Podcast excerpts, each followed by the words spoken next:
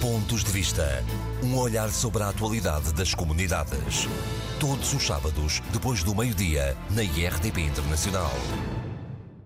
Muito boa tarde e sejam bem-vindos a mais uma edição dos Pontos de Vista. A atualidade das comunidades analisada e comentada pelos deputados Carlos Gonçalves, do Partido Social Democrata, e Paulo Pisco, do Partido Socialista.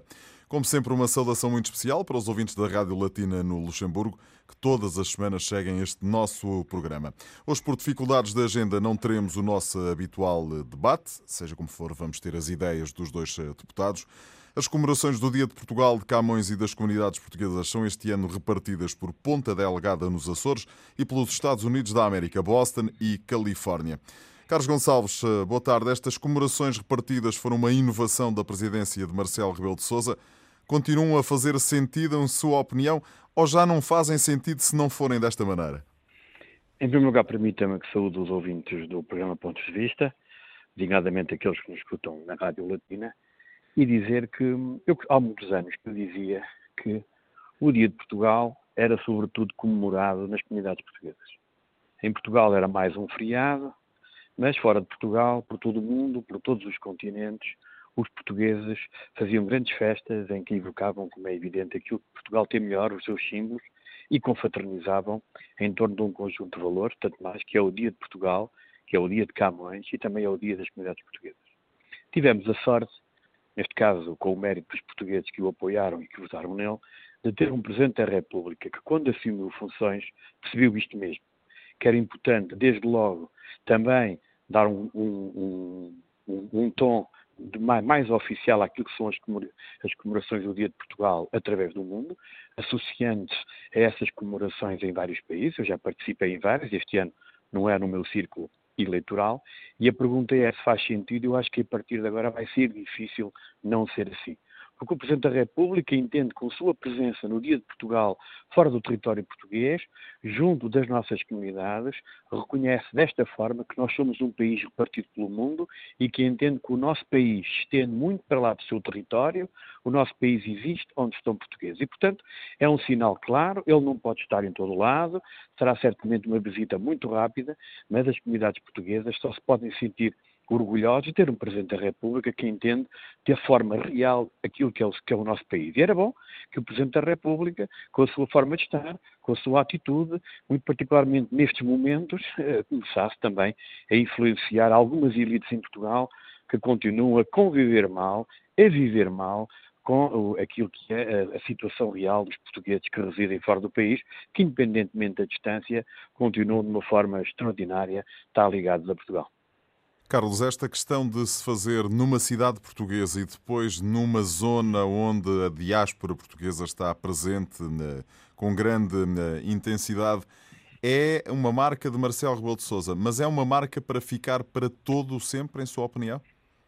Eu acho que isto é a marca do nosso país, não é a marca do Presidente. A marca do nosso país é isto mesmo. O Dia de Portugal é comemorado em todo o mundo porque os portugueses estão espalhados por todo o mundo. Esta é a realidade do país. O que temos agora é um Presidente da República que percebe a realidade do seu país e, portanto, está no território nacional a comemorar oficialmente o Dia de Portugal e depois junta-se às comunidades portuguesas. É evidente, num ato simbólico, não pode estar com todos, num ato simbólico, fazendo aquilo que é a primeira missão do Presidente da República, é ser Presidente de todos os portugueses e, como eu já referi no início da minha intervenção, Portugal estende-se muito para além do seu território, Portugal existe, onde há comunidades portuguesas, onde há portugueses. E é por isso que em todos os cantos do mundo, mesmo antes do professor Marcelo Rebelo de Sousa, havia comemorações do Dia de Portugal. Neste caso, temos um Presidente da República que reconhece isso mesmo, que entende isso mesmo, e espero que esta forma de estar na presença da República faça escola no nosso país.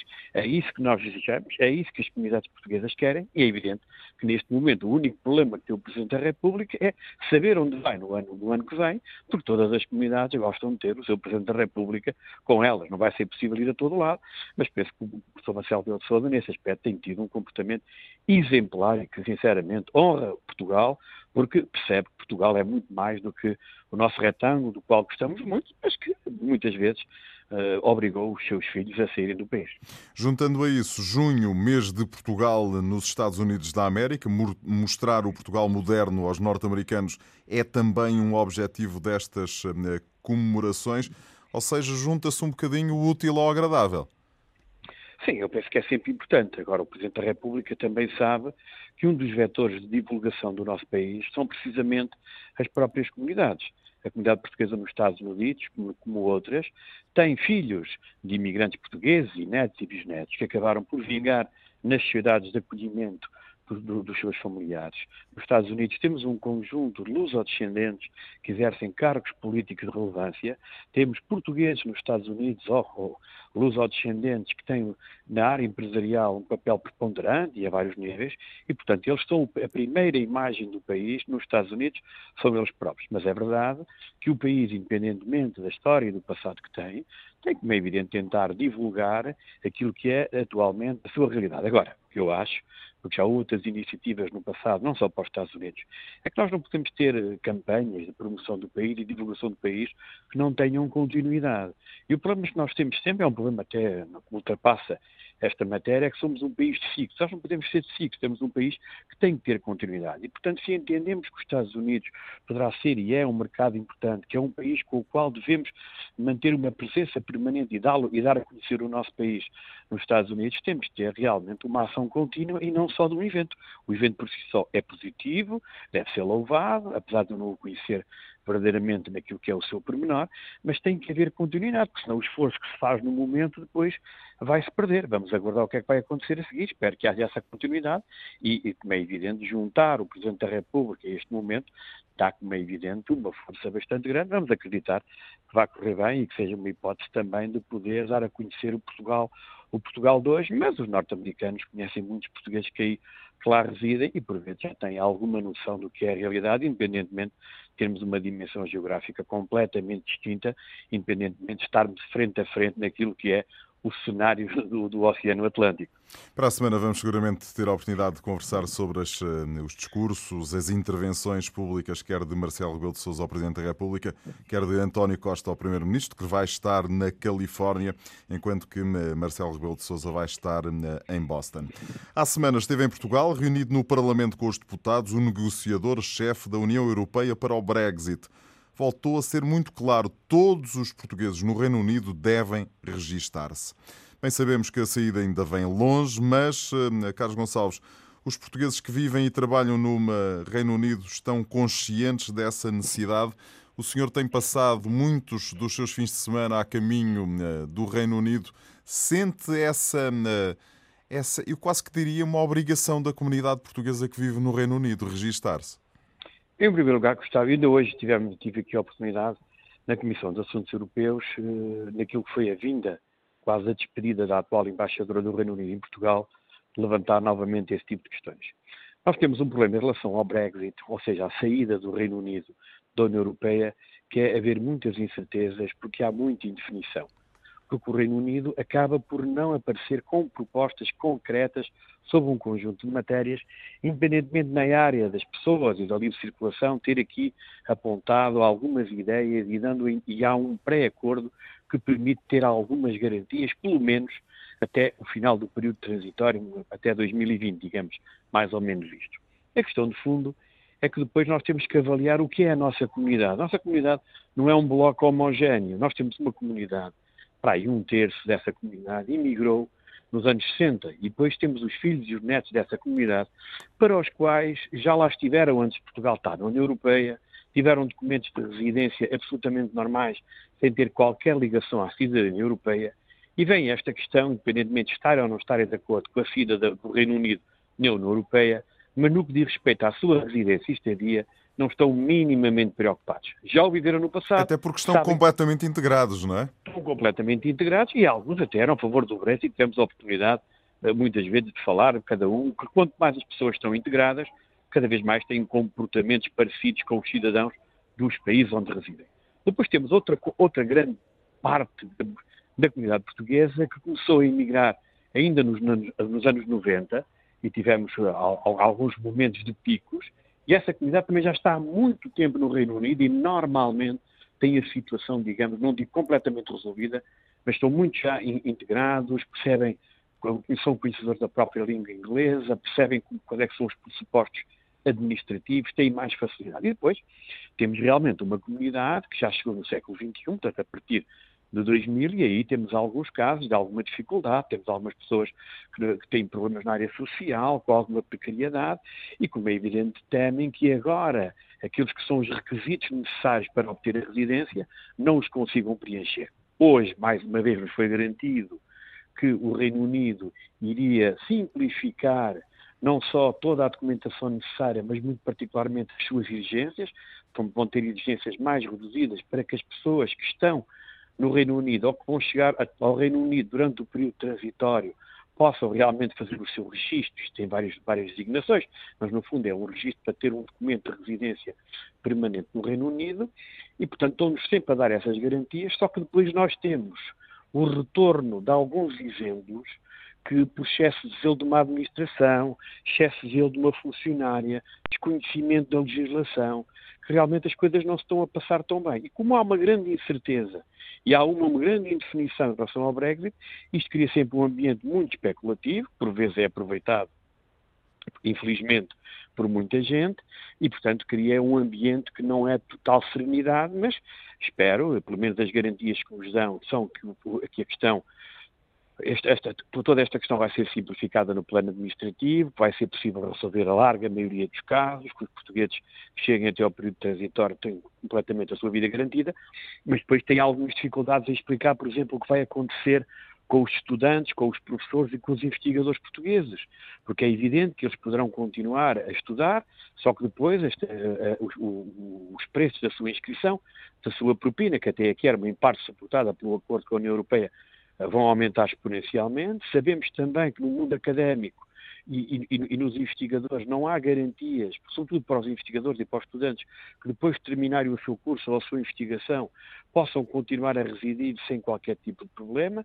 Também aqui há muitas dúvidas e, portanto, estas dúvidas todas vão se acumulando e, portanto, há alguma incerteza que convém eh, rapidamente. Ou seja, voltando ao início da minha eh, questão, eh, o melhor é mesmo prevenir antes de remediar, ou seja, as pessoas é, convém, convém é que esse irem... popular, esse ditado popular aplica-se a todas as situações, situações. Mas aqui realmente é bom que as pessoas. Eu, eu, eu, cheguei a apelar já há bastante tempo para que as pessoas, desde logo, começassem a reunir toda a documentação. Chamei a atenção que o Consulado de Portugal tem que estar em condições para fornecer toda a documentação portuguesa necessária para esse registro. E o Consulado de Portugal, infelizmente, continua a apontar falhas de atendimento perfeitamente inadmissíveis nos tempos que correm. Não é normal, não pode ser normal, não se pode aceitar como normal que um país que, numa situação excepcional, continua a ter problemas de atendimento que não são próprios de um país desenvolvido como o nosso. E não sei se recorda o Paulo Sérgio, há cerca de um ano fez-se aqui um grande número que aparentemente haveria fraude no Consulado de Londres e até hoje nunca soube quem é que era a fraude, como é que era a fraude, como não era, o que era. E o problema é que a situação do, do agendamento online continua em grandes e enormes dificuldades. As pessoas não conseguem aceder ao Consulado de Portugal, não conseguem fazer um agendamento para os documentos no Consulado de Portugal e, portanto, numa situação excepcional, parece-me que há muito tempo que o Estado português e o governo português devia ter atendido a esta questão de outra forma, o que não fez. E repara, o Reino Unido, independentemente de ter uma comunidade muito mais reduzida, ainda hoje a senhora embaixadora nos informou que reforçou os serviços consulares da Embaixada Britânica em Portugal Portugal, com mais técnicos e com mais funcionários para poder atender a uma situação que tem muito de excepcional e por isso nós estamos hoje aqui a comentá-la e por isso estamos a conversar, a conversar, aqui uma troca de, de, de impressões no sentido de apelar aos portugueses que vivem no, no, Reino Unido para que uh, registrem, se registrem nos serviços que têm a ver com os documentos de residência para poderem manter-se no Reino Unido sem qualquer tipo de problema e quanto mais cedo for, certamente melhor é.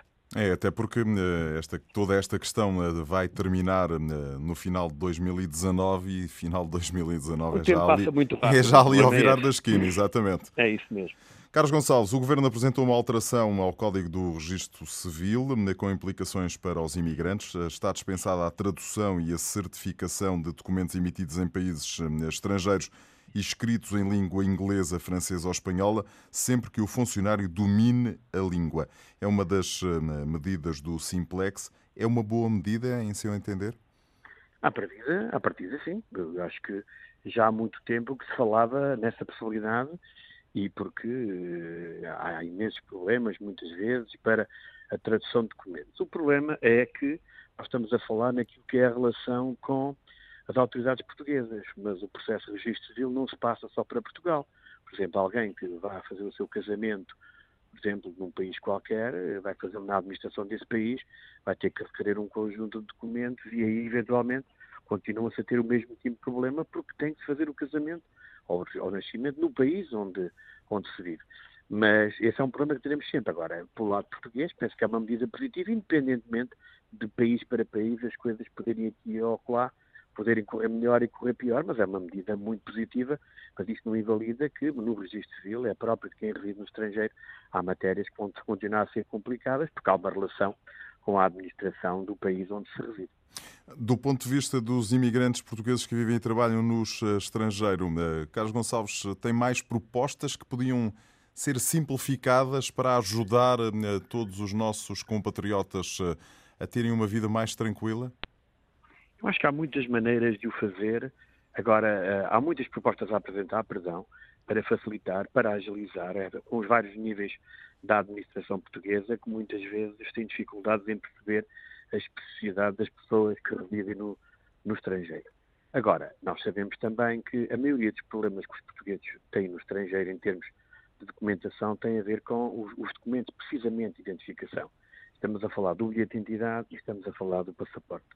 Esses dois documentos requerem, como é evidente, requisitos próprios de segurança, muito particularmente dados biométricos, e que implicam a presença das pessoas nos consulados ou nas missões diplomáticas. Pelo menos por agora, a evolução tecnológica poderá, como é evidente, fazer que esta minha intervenção possa caducar dentro de algum tempo e eu, eu gostaria que sim começava a segurança. Sim, mas não, não acredito que seja uma coisa muito rápida, a, não é? Segurança, não, porque aí tem que haver uma articulação e uma harmonização de procedimentos com muitos países, até porque depois uh, a circulação das pessoas obriga a que haja padrões de segurança idênticos. E, portanto, os portugueses que estão no estrangeiro vão estar sempre muito dependentes destes dois documentos e que obriga a presença das pessoas nos consulados. É por isso que eu, cada vez que vejo políticos, e muito particularmente membros do governo, ao longo da história, dizer que agora, em termos online e de informática, se vai resolver tudo, eu, com toda a honestidade, continuo a ficar preocupado, porque já percebi que as pessoas não têm noção da que é a realidade, a realidade dos portugueses que residem no estrangeiro, cujos documentos de identificação são claramente fundamentais. Eu recordo apenas que nós continuamos, por exemplo, a ter problemas em muitos países, até na Europa, pelo facto do nosso cartão de cidadão não incluir, não estar no cartão a residência, a morada. Isto parece, para os portugueses de Portugal, um, um problema de menos importância, mas eu recordo-me que em França, nos primeiros tempos, com a introdução do cartão de cidadão, os, os, muitos portugueses tiveram que ir ao consulado pedir certidões para prova de residência. Umas situações muito complicadas, porque, como é evidente, as autoridades lá não têm um leitor uh, com o chip, para a leitura do chip do nosso cartão de cidadão. E, portanto, isto parece tudo muito simples, mas a segurança implica que as coisas são mais complicadas, mas quero acreditar que no futuro, com as novas tecnologias, seja possível ir mais longe, vamos aguardar, mas temos esse problema sempre. Os documentos mais necessários são sempre a questão do, do cartão de cidadão e do, do passaporte para outros países fora da, da, União Europeia e, portanto, temos sempre esse problema e esse, para já, é difícil de ultrapassar, a não ser a capacidade de atendimento dos portos para que as pessoas não estejam muito tempo à espera para obter esses documentos de, de identificação. E repare, eu costumo dizer, nós temos uma rede consular muito vasta uh, para um país pequeno como somos, mas eu acho que nós temos que começar a ver as comunidades portuguesas como algo de fundamental para o país. Isso acontece uh, normalmente nos discursos, mas depois passa a expressão, somos muito amadores na forma como tentamos potenciar o, o, seu valor naquilo que é mais importante para Portugal, fazemos umas coisas, mas fazemos só umas coisas. E, portanto, a melhor maneira de associar os portugueses que vivem no estrangeiro ao seu país é resolver-os e simplificar os seus problemas administrativos, porque assim as pessoas têm mais facilidade, como é evidente, de contactar o seu país de origem. Há um grande caminho a fazer. A questão do simplex nesta matéria das traduções dos documentos que podem ser apresentados na língua do país de acolhimento, em três ou quatro línguas, parece-me positivo, mas depois temos sempre o que eu já aqui referi, a questão dos documentos de identificação. Estes sim, as coisas estão muito mais complicadas. Carlos Gonçalves, um último tema que eh, gostava de ouvir a sua opinião. No Luxemburgo, Elizabeth Soares foi eleita como presidente da Confederação das Comunidades Portuguesas, no Grão-Ducado. Ensino da língua portuguesa, divulgação da cultura portuguesa são dois dos grandes objetivos, disse à RDP Internacional. Curiosamente, mais uma instituição importante e mais uma uh, liderada por uh, uma mulher. Sim, é uma instituição importante, é uma decisão foi, foi tomada a sua eleição pelo Conselho da CCPL, no seguimento do Congresso no qual tive a honra de participar. O facto de as mulheres começarem a ter uma presença mais significativa. Também entre, entre as comunidades portuguesas, o que não era Mas, normal. Rapaz, eu, não é? eu, eu, às vezes, eu já participei em algumas iniciativas, eu acho que as pessoas, por vezes, desconhecem o papel das mulheres nas comunidades portuguesas. Porque, repara, dou-lhe o exemplo que eu conheço melhor, é o exemplo onde os meus pais emigraram e onde eu vivo, que é a França. Quando os portugueses chegaram nos anos 60, quem tratava das questões administrativas, quem tratava das questões da família, quem ia à escola, quem ia ao médico, eram as mulheres. E as mulheres começaram a falar francês muito antes dos homens e eram elas que no dia a dia acabavam por gerir a vida do casal, porque eram elas que tinham o contacto com a administração. E este, muitas pessoas esquecem-se disso, mas esta é uma clara realidade.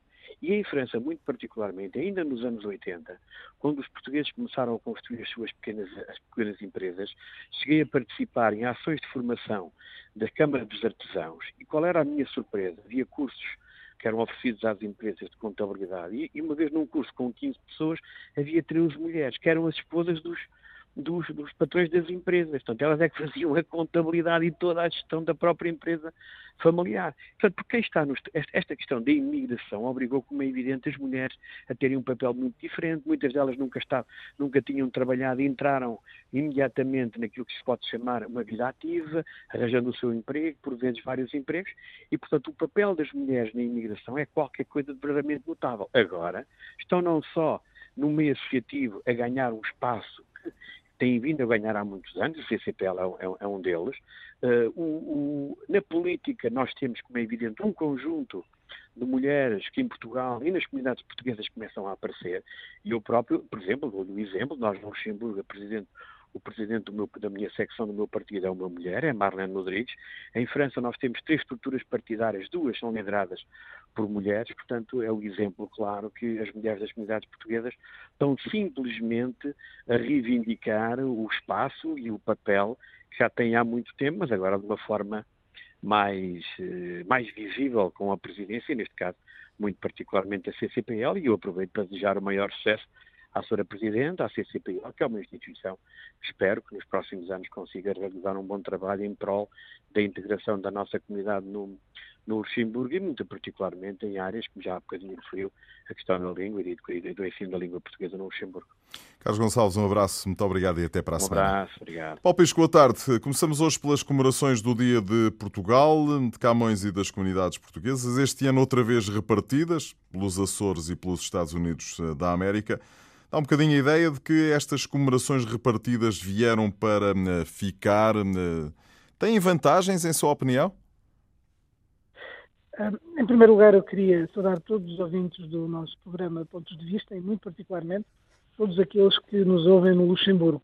Uh, estamos, a, estamos no, no, no, no, âmbito das celebrações uh, do 10 de junho, do Dia de Portugal e das comunidades portuguesas e uma das questões que o Paulo coloca é de saber se estas celebrações vieram para ficar de forma repartida. São sempre uh, uma parte em Portugal e outra parte uh, no estrangeiro, em países onde existem grandes comunidades. Eu espero, uh, sinceramente, que elas tenham vindo para ficar. É que este ciclo que se abriu com a celebração do Dia de Portugal e das comunidades portuguesas em Paris, em 2016, é, na realidade, um precedente muito importante na forma como o país se relaciona com as suas comunidades. Elas são tão importantes para Portugal, são tão uh, significativas uh, na nossa história e precisam tanto deste gesto de afeto, de carinho, de reconhecimento, de consideração que o país tem, que um, elas não podem terminar este ciclo que se iniciou com uh, o Presidente da República, Marcelo Rebelo de Sousa, e com o Primeiro-Ministro António Costa celebrarem o Dia de Portugal e das Comunidades uh, no estrangeiro, junto dos portugueses residentes no estrangeiro, uh, tem a maior importância porque é um sinal evidente do reconhecimento Portugal tem relativamente a todos aqueles que estão lá fora, que emigraram, que tiveram de emigrar por razões das mais diversas, mas essencialmente por razões económicas. Eu recordo aqui também que uh, um dos aspectos mais salientes das celebrações do 10 de junho, quando se realizaram em Paris, foi mesmo até um sentido uh, quase reparador de uma relação que Portugal deveria ter com as nossas comunidades, particularmente com a nossa comunidade em França e muito especialmente com a imigração portuguesa em Paris, que nos anos 60 e nos anos 70 viveu em condições de grande dificuldade, num contexto em que eh, a repressão e a falta de oportunidades em Portugal levava as pessoas, os portugueses, a emigrar das condições mais precárias que se possa imaginar e viveram de forma muito precária em Paris. Isso é uma ferida na nossa memória coletiva e essas celebrações que se realizaram em Paris tiveram um pouco também esse sentido conciliador esse sentido reparador da nossa relação entre Portugal e os portugueses residentes no estrangeiro. Portanto, eu considero da maior importância que as celebrações de 10 de junho se passem também uh, nos países onde há portugueses uh, a viver Uh, particularmente onde existem comunidades muito expressivas. Foi o que aconteceu até agora, com as celebrações em Paris, com as celebrações no ano seguinte no Rio de Janeiro e em São Paulo, e depois agora, uh, pela terceira vez, neste caso, nos Estados Unidos, um, em Boston e, em Providence. E, portanto, eu eu julgo que isto, e espero que seja assim, isto, essas celebrações vieram facto para ficar. Pela Paulo, Paulo há, há, quem diga, há quem diga que as comemorações do 10 de junho uh, uh, são muito mais importantes para os portugueses que vivem fora do que aqueles que vivem em Portugal. É verdade que o tempo nesta altura em Portugal não é convidativo a uma ida à praia, mas muita gente aproveita nesta altura ano, do ano para uh, juntar aqui uns dias com os feriados de Lisboa e do Porto e, portanto, gozar aqui um, uma, uma mini ponto. Isto é de facto assim? Ou seja, o dia, a comemoração do Dia de Portugal, de Camões e das comunidades, adquire uma importância fora de Portugal que não, não tem para os portugueses que eh, vivem cá? Eu estou convencido que sim, porque os portugueses que vivem fora de Portugal sentem uh, um patriotismo e uma saudade, uma ausência do seu país, de uma, uma ligação fortíssima que têm relativamente a Portugal, que faz com que eles vibrem muito mais com as cerimónias do 10 de junho, eh, portanto, do Dia de Portugal e das comunidades portuguesas.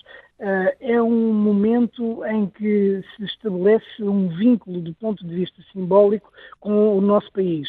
E eh, eu recordo que, apesar do 10 de junho se realizar de forma oficial apenas uh, num país de cada vez.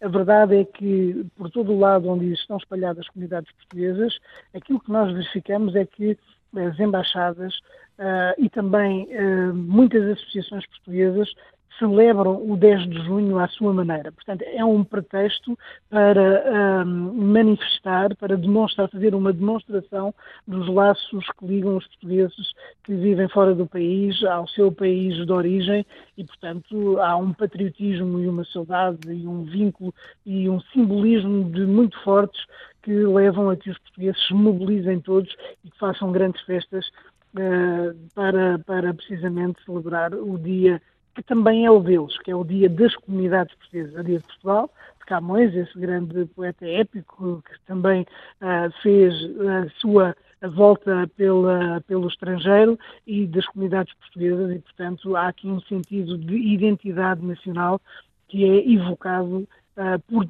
todas as nossas comunidades, onde quer que elas estejam, e com um sentido patriótico muito forte. E, portanto, eu estou convencido que, tal qual como diz, é muito. Um, é vivido de uma forma muito mais intensa fora de Portugal do que propriamente no nosso país, onde as pessoas normalmente aproveitam para uh, o feriado, para, para sair e para repousarem, para darem fazer as suas voltas, irem à praia ou fazer o que entenderem. Seja como for, este ano nos Estados Unidos da América também foi aproveitado para uh, o mês de junho ser o mês de Portugal e mostrar aquilo que Portugal uh, tem de melhor aos norte-americanos. Portanto, juntou-se aqui também um bocadinho uh, o útil ao agradável. Sim, hum, estas celebrações nos Estados Unidos são, eh, na minha opinião, muito particulares porque têm uma dimensão uh, muito, muito significativa e que vai muito para além da celebração do, do, do, dos dias em que se realizam uh, a celebração do 10 de junho. Porque nos Estados Unidos, desta vez, nós poderíamos dizer que há uma grande ofensiva diplomática na medida em que, além dos três ou quatro dias em que o Presidente da República e o Primeiro-Ministro António Costa vão estar presentes em diversos eventos da nossa comunidade. Um, ao longo, depois de todo o mês, haverá um, cerca de mais de 100 atividades que se vão realizar em 12 estados dos Estados Unidos e em cerca de 60 cidades. Portanto, isto atinge uma dimensão, portanto, as celebrações associadas ao Dia de Portugal e das comunidades portuguesas nos Estados Unidos assumem uma dimensão eh, verdadeiramente poderosa. E o governo português, quando fez a apresentação também do, um, do mês de Portugal nos Estados Unidos, assumiu, na realidade, este mês associado, o mês de junho associado ao dia, à celebração de Portugal e das comunidades portuguesas como uma grande ofensiva diplomática em que Portugal vai estar presente não apenas nas cerimónias oficiais para celebrar essa ligação aos portugueses que vivem fora do nosso país, mas também para divulgar a sua cultura através de muitos eventos como exposições, debates, uh, apresentação de filmes, uh, etc., workshops de toda a natureza, mas também para fóruns de natureza económica para mostrar aos americanos as possibilidades que Portugal oferece em termos de investimento. É também uma oportunidade para Portugal fazer uma promoção turística do país eh, na medida em que eh, Portugal eh, tem captado, designadamente também, cada vez mais o turismo dos Estados Unidos e é importante que os americanos conheçam também o nosso país. Portanto, vai haver um conjunto de encontros muito grandes. Do ponto de vista económico, o Primeiro-Ministro António Costa vai estar também já separado do Presidente da República na Califórnia onde vai ter um conjunto de contactos com empresas e vai participar numa série de, de, de encontros de natureza empresarial uh, e em Nova Iorque depois vai participar uh, num fórum uh, económico português, portanto vai, participar, vai presidir este fórum económico também com o sentido de proporcionar oportunidades de negócio a empresas portuguesas e chamar a atenção das empresas norte-americanas para o nosso país. Chamo também a atenção para um, uma, uma, um evento que, no contexto destas celebrações, me parece da maior importância, que é um, uma primeira conferência, uma conferência que se vai realizar pela primeira vez, que tem a designação de Conferência Nacional Luso-Americana, que vai juntar os candidatos, um, um, melhor dizendo, os, os luso-eleitos, Uh, portanto, uh, eleitos descendentes de portugueses quisessem cargos de natureza eleitiva uh, de todo o nível, a nível local, a nível estadual, a nível federal, nos Estados Unidos, juntamente também com os conselheiros das comunidades, e parece-me que este encontro é da maior importância porque evidencia uma capacidade de organização da nossa comunidade a propósito precisamente de 10 de junho, e nós vemos que há aqui uh, um lobby uh, muito importante que pode ter um papel fundamental na defesa dos interesses portugueses nos Estados Unidos. Os interesses portugueses, a ligação entre Portugal e os Estados Unidos na sua dimensão transatlântica tem sido sempre uma das prioridades da política externa portuguesa e muitas vezes tem havido uma intervenção direta de uh, senadores uh, ou de outros atores uh, económicos de origem portuguesa nos Estados Unidos em defesa dos nossos interesses. Por exemplo, quando de todas as negociações que houve relativamente às, à base das lajes ou através ou a, a, propósito daquela situação mais recente que estava relacionada com os, os, com os Dreamers, portanto, todos aqueles uh, jovens que chegaram aos Estados Unidos Uh, uh, numa situação uh, de ilegal, depois tiveram a situação regularizada extraordinariamente pelo Presidente Obama e que depois ficaram postos em causa. Houve também um conjunto de individualidades de origem portuguesa na política norte-americana que intercederam a favor dos portugueses e, e, para tentar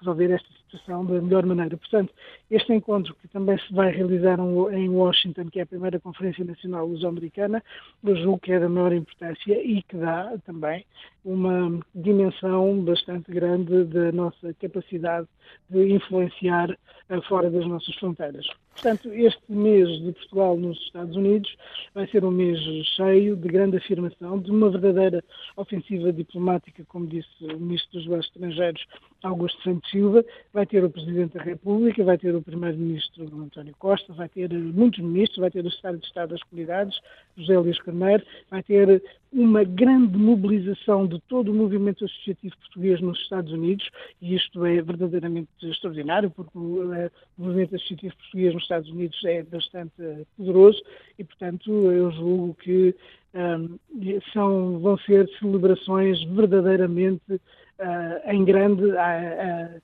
em grande e à portuguesa.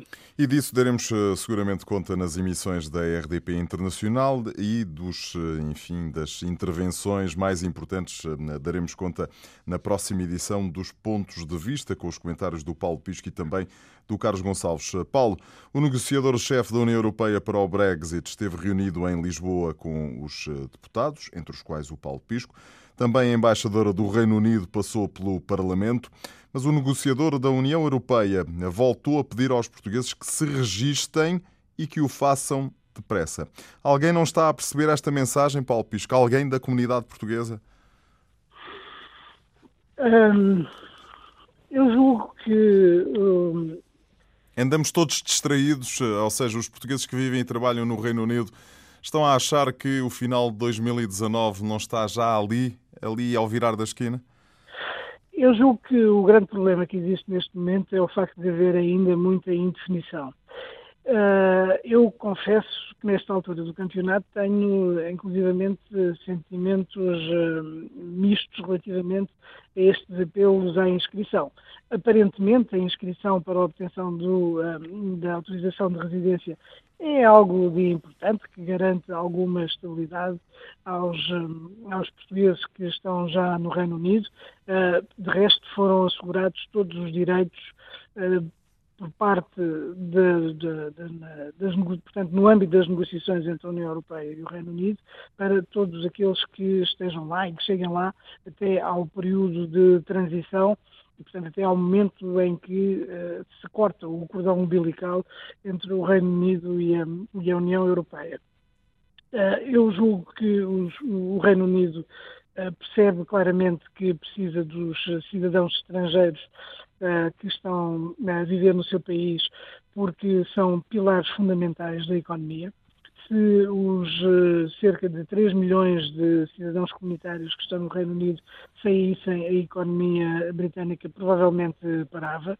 E, portanto, nesta questão eu julgo que o Reino Unido vai ter que ter cuidado também para não criar problemas nem dificuldades aos, aos, aos cidadãos da União Europeia. Ainda Mas não, hoje, era, não era bom que os portugueses se registassem, ou seja, que começassem a tratar da documentação com algum tempo, até porque são conhecidas as dificuldades que os consulados de Portugal em Londres e em Manchester têm em termos de funcionamento, não é?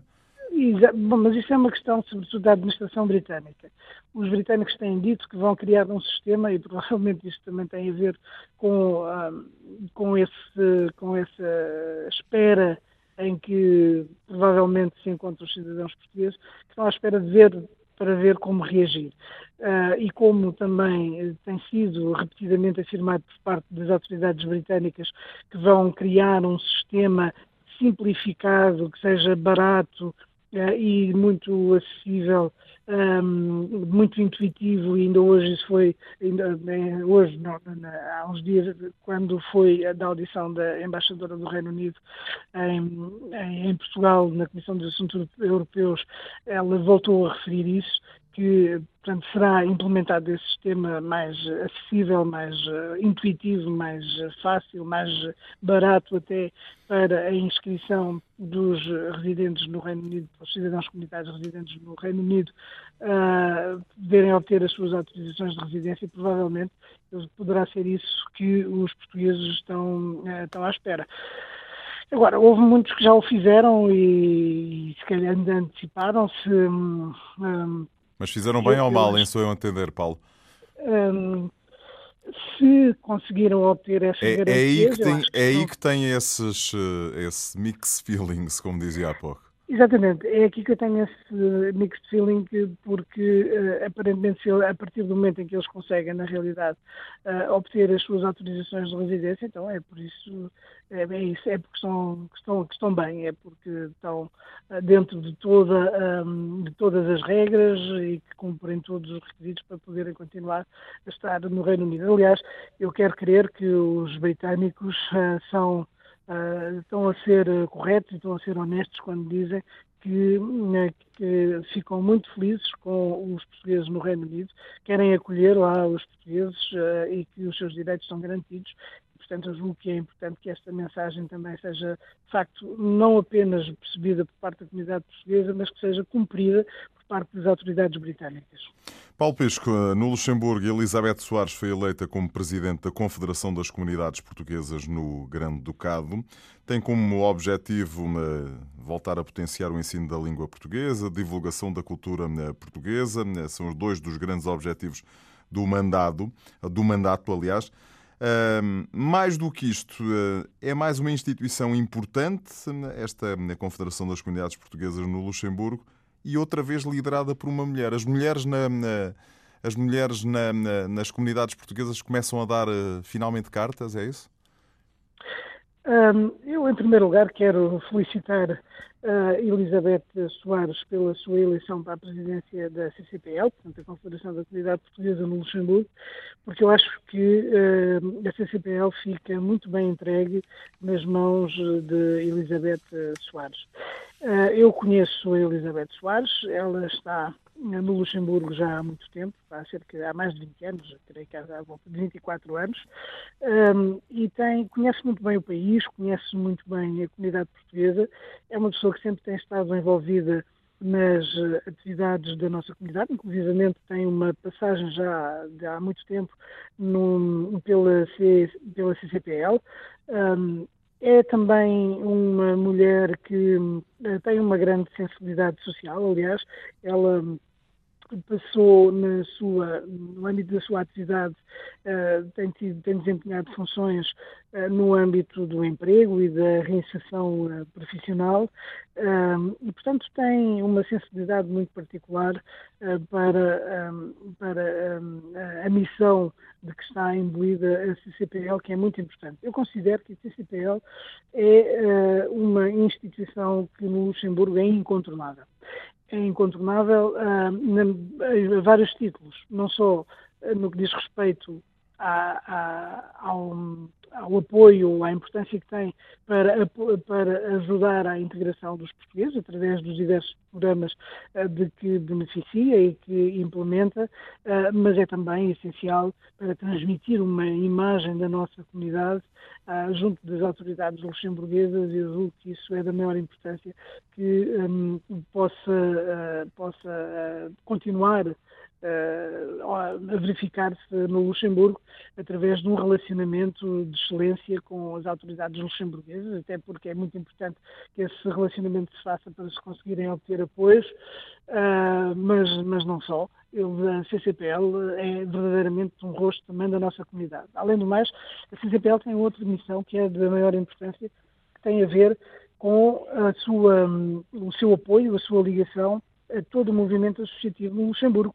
E há aqui um trabalho muito grande a fazer, que é o de congregar todas as associações que fazem parte da CCPL, procurar atrair aquelas que não fazem parte da CCPL para o seu seio, de forma a poder trabalhar com elas, para poder dar o seu apoio, transmitir a sua influência, torná-las mais dinâmicas, torná-las uh, ainda mais úteis do que aquilo que já são no âmbito de alguns dos objetivos fundamentais, como da promoção da língua e da cultura portuguesa, como o do fomento da participação cívica dos portugueses no Luxemburgo, que, se bem que nos últimos anos tenha aumentado consideravelmente, ainda fica muito aquém daquilo que deveria acontecer, porque é da maior importância, é verdadeiramente decisivo que a comunidade portuguesa desperte para a necessidade de intervir cívica e politicamente. A Confederação é, de facto, incontornável uh, para a nossa comunidade no Luxemburgo. É também muito importante que em Portugal nós possamos contar com um interlocutor como a CCPL, porque, na realidade, eh, a sua ligação à nossa comunidade em todas as suas vertentes, sejam elas eh, quais forem, eh, particularmente no âmbito de todas as temáticas relacionadas com a integração, é absolutamente fundamental. Paulo Pisco, um abraço, até para a semana. Paulo Pisco e Carlos Gonçalves estaremos de regresso na semana que vem. Pontos de Vista. Um olhar sobre a atualidade das comunidades. Todos os sábados, depois do meio-dia, na IRTP Internacional.